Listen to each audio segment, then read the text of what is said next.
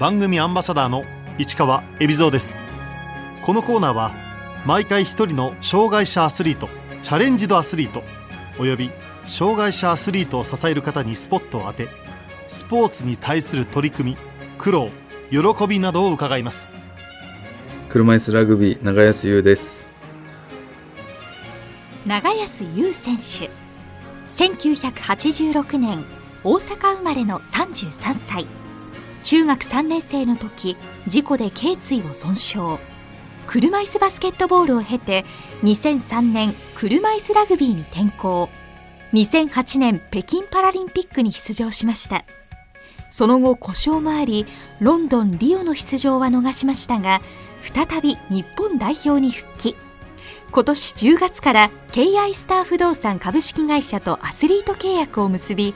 東京パラリンピックで3大会ぶりの出場と金メダル獲得を目指します。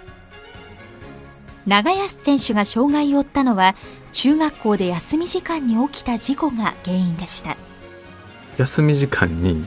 ただ友達と遊んでてプールの時間とか関係ない時間で頭からプール飛び込んでで頭をプールの底で打ってでそこから頸椎損傷っていう損害四肢機能障害っていう障害なんですけど、えっと、両手両足体幹機能にも障害が残ってるっていう障害でで今は右手の握力は20ぐらいなんですけど左手は0で少し歩行は杖ついてできるんですけど長い距離歩く時とかはしんどいので車椅子乗ったりとかスポーツする時は車椅子乗ってやってます。長安選手が最初に始めたパラスポーツは車椅子バスケットボールでした。バスケットをずっとこの病院のリハビリの先生から勧められていて僕サッカーしかやったことなくてでサッカーしかしたくないって思ってたんですけどで一回見に行ってみひんって言われてまあいやいや行ったらなんか自分が思っていた以上に車椅子もかっこよかったですしいい体したおっちゃんたちがめちゃめちゃ頑張って走ってめっちゃ速くてシュートもバスバス決めてなんなんこれめっちゃかっこいいやんと思ってその日から車椅子に乗せてもらって強いチームだったので練習してる傍らでこうなんかボール遊びとか車椅子バスケットボールに出会ったのが、まあ、高校1年生の冬だったのでそれがスポーツもう一回やりだしたきっかけですね。地元大阪の車椅子バスケットチームに所属して腕を磨いた長安選手。しかし両手をうまく動かすことができずレギュラーにはなれませんでした。そんなある日長安選手はオーストラリアに行かないかと誘われます。そのバスケットボールチームにコーチで来てた方がオーストラリアのチームでプロ契約をしてるような選手で元日本代表の岩野さんっていう方がそのチームの臨時コーチみたいな感じで来てくれててその方のパイプというかでオーストラリアでこういうキャンプを1週間ぐらい企画してるけど関西で人数集めてみんな来るかみたいな話の時に、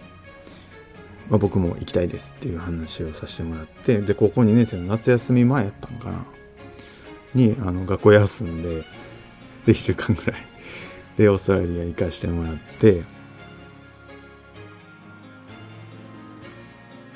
その時長安選手は手に障害があってもプレーできる車椅子ラグビーに出会います。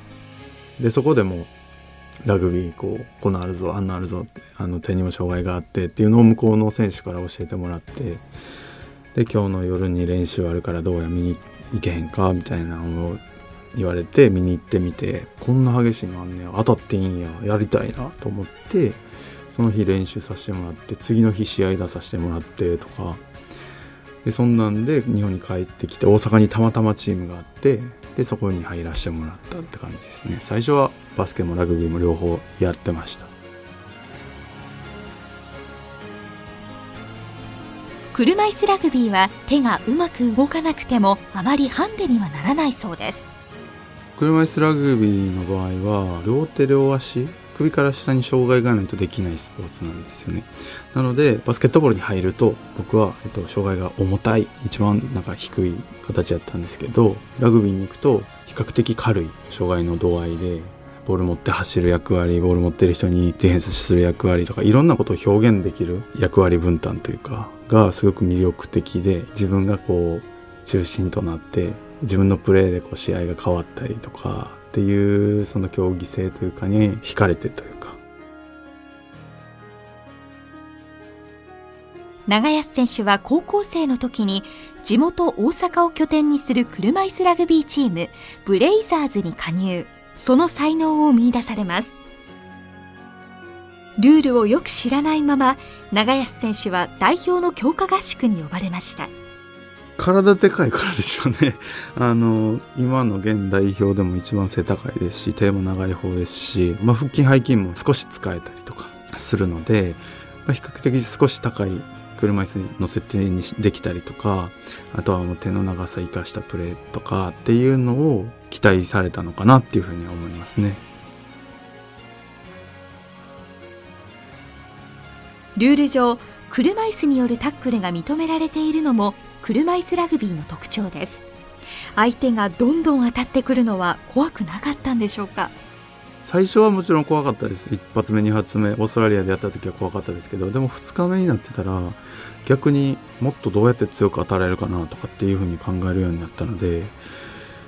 まあ、肩から見たら首の骨を折った障害者があんなスポーツしていいんか？とか思われるでしょうし言われたこともありますしでもそんなんやりたいからやってるだけで関係ないなと思ったのもきっかけだと思いますね。長安選手は2008年晴れて北京パラリンピック代表に選ばれました僕はスピードがないタイプの選手なのであの障害の部位とかの関係上スピードがこう出しにくいタイプなので大きい車椅子に乗ってあの高さを生かしてこうフェンスであったり、まあ、ロングパスであったりとか、えっと、キープ力であったりとかっていうところを生かしたプレイヤーとして日本代表に残ろうと思ってやってはいましたね。北京で日本代表は7位に終わりましたやっぱりその時は勝てる相手と勝てない相手がやっぱはっきり分かれてたんですよね。まあ、7位以上の結果は多分取れなかったよなとは思いますねあの時の実力では。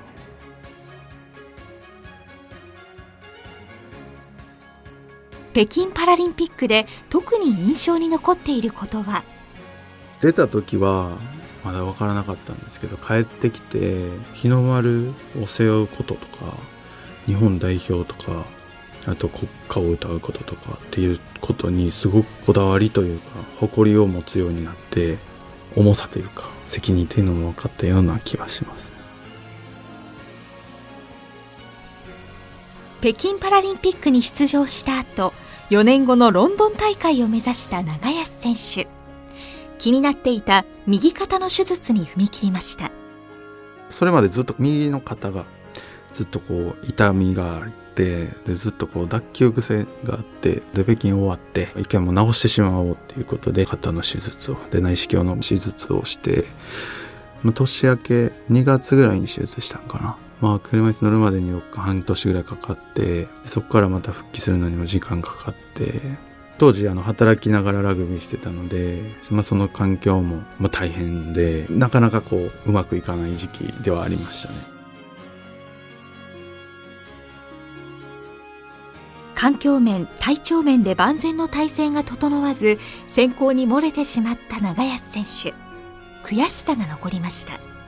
ロンドンの時は本当に最初の最初で落ちたので喪失感は最初ありましたもちろんでその時に日本で残って解説とかさせてもらったりとかしてて僕のできることをやろうと思って日本代表のためにと思ってやりました。ただそのやっぱりこう悔しかったですしなんであそこにおらへんのやろうとかっていう考えはあったんですけどまだこうパワーがありましたね。こう頑張ろうとか。ロンドンで日本代表は3位決定戦に進みますが惜しくも敗れ銅メダルを逃してしまいました。長安選手は仲間たちの戦いぶりをどんな思いで見つめていたんでしょう？酸欠はリアルタイムで見てて解説のお仕事で東京にいててでホテルであのパソコンで見てたんですけど何て言うんでしょう。正直ほんまに悔しい気持ちと取ってほしかったっていう気持ちはもう先に出て、まあ、これは僕の性格の悪さなのかわからないですけど正直取らんくてよかったなとかっていうのも正直はありました。その時気づいたんですけどあ自分にもこういう気持ちあったんやとか最悪やな俺と思って。そんな思いはもう味わいたくない。次のリオ大会では自分が代表に戻ってメダルを取ろうと決意した長安選手。しかし思わぬアクシデントが襲います。日本代表のこうメディカルチェックというか健康診断で心臓の波形にこう不整脈がもともと持ってたんですけど精密検査が必要っていう診断を受けて年間の確率で5%から10%ぐらい年間でリラックスしてる時に発作が起きて死んじゃうっていう病名が診断名がついたので、まあ、どうしようかなってなったんですけど、まあ、僕的にはその時は軽い気持ちで家族に話したら「何言ってんねん」と。ペースメーカーぐらいの大きさのその ICD っていう機械を埋め込む手術をしました。結局リオ行きも逃すことになった長安選手。そのリオで日本代表は初の銅メダルを獲得。心が折れかけたという長安選手。それでも車椅子ラグビーをやめなかった理由は？あー何なんでしょうね。ラグビーしかなかったからじゃないですかね。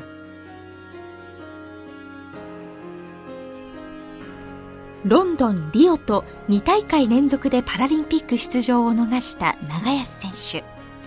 一時は心が折れかけた中また代表に戻れたきっかけは？2017年かな？の、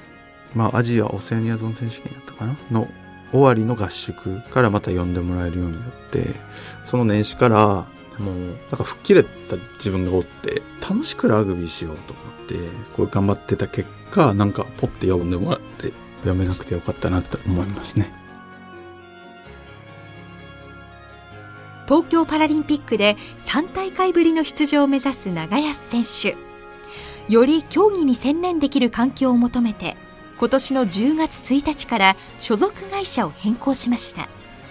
今は埼玉に本社を置いてる KI スター不動産株式会社っていう会社に勤めさせていただいてます。で契約社員という形でアスリート契約を結ばせていただいてまして。でこの会社はもともとアスリートチームっていうのがあのできたばかりで車椅子バスケットボールであったり車椅子バドミントンであったりデフっていうあの聴覚のサッカーフットサルの日本代表がいたりとかっていうそういうアスリート雇用に積極的に取り組んでるというか、まあ、企業理念としてももう日本一を目指す企業でで僕は世界一っていうところで目指すところもあるのでアスリートチームの雰囲気とか会社の雰囲気とかもいいなと思ったので大阪に僕住んでるんですけどあの関東の会社なんですけど大阪で拠点として練習したりとかあと講演活動したりとかっていうのを業務として認めてもらってます。また去年はチームの移籍も経験。今いるチームはフリーダムっていうコーチを拠点にしてるチームなんですけどその年までは大阪を拠点にしてるチームのヒートっていうチームにずっと所属をしていてで、えっと、僕が、2018年ちょっと頑張ろうと思った時に強いチームでやりたい。じゃあ大阪拠点で行けるところって考えたら高知にチームがあってでそこに、まあ、日本代表の今のキャプテンの池幸信選手もいてたので一緒に練習させてもらおうと思って移籍はしました。結構あるんですよ。車で4時間ぐらい。片道。チームメイトの池信之選手は日本代表の中心選手。同じチームでプレーできるのは大きな刺激となりました。池選手がこう教えてる。でいうところを客観的に見た時にまた学べることが多くてでふとした瞬間にあのプレーって今こういう意図でやったんかなっていうのもすぐ聞けますし歴は僕の方が長いんですけど 学べる機会がすごくあって楽しいです。日本代表も2017年チーム強化を図るためリオでカナダ代表を率いた名将ケビン・オアーヘッドコーチを招きました。オアーヘッドコーチの目指すラグビーとは？コートをうまく広く使うそしてサボることは許さない。っていう感じですね。シンプルに言えば。で個人の色を大事にしてくれます。ケビンがこうポンって監督になった瞬間から日本はまたドーンって強くなったので本当に名将やなと思いますね。長安選手には自分の競技生活と重なる大切な曲があります。好きな曲は小袋さんの「ドア」という曲です。最初聞いた時に歌詞がその時の自分にリンクしてしまってこうすごい刺さってなんか芯から奮い立つというかなんかこう背筋正されるじゃないですけどああこんなんやったらあかんわと思って頑張らなあかんねやって思う曲ですね。東京パラリンピックでは金メダルの期待がかかる車いすラグビー日本代表。去年の世界選手権で取った金メダルは大きな自信となっています。2018の世界選手権が一番大きなきっかけでありますし一番大きな自信になった大会だと思います。大きな大会で勝ちきれなかったアメリカにも完璧な試合ができて勝って予選では10点差以上つけられて負けたオーストラリアに決勝で勝てて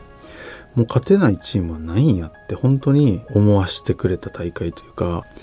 アメリカにもオーストラリアにも東京ではその両方倒さないと絶対金はないのでそこに勝ちに行く自信は今もありますしその自信をもっとつけるために今やってる感じですね。